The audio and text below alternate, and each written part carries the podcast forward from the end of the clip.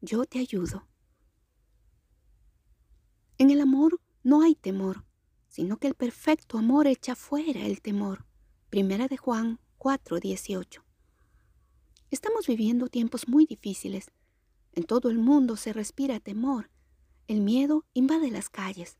Hay desconfianza y inseguridad en todas partes. Y hasta comemos con temor. Además, hoy los medios nos muestran a diario escenas que aumentan el temor. Incluso hay ciertos acontecimientos traumáticos o situaciones dolorosas que pueden haber creado temores y miedos durante la niñez y que afloran muchas veces en la edad adulta. Ese miedo guardado vuelve y hace que nuestro ánimo decaiga y se desencadene en depresión. Todo esto hace que nuestro cuerpo reaccione, produciendo algunos efectos a nivel físico y psicológico. ¿Cómo logramos erradicar el temor de nuestras vidas? Es un proceso nada fácil en nuestras fuerzas, pero la Biblia nos da la solución. En el amor no hay temor, sino que el perfecto amor echa fuera el temor.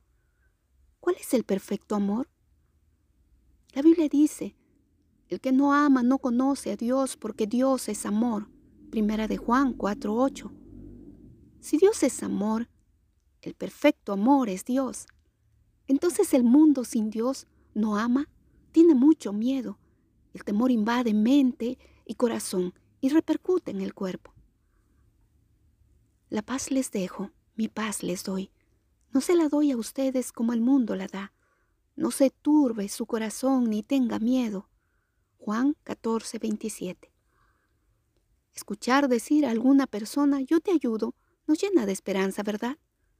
Y cuando Dios nos dice en su palabra, no temas, yo te ayudo, entonces brota del corazón una palabra de confianza y podemos decirle, Señor, en ti confío.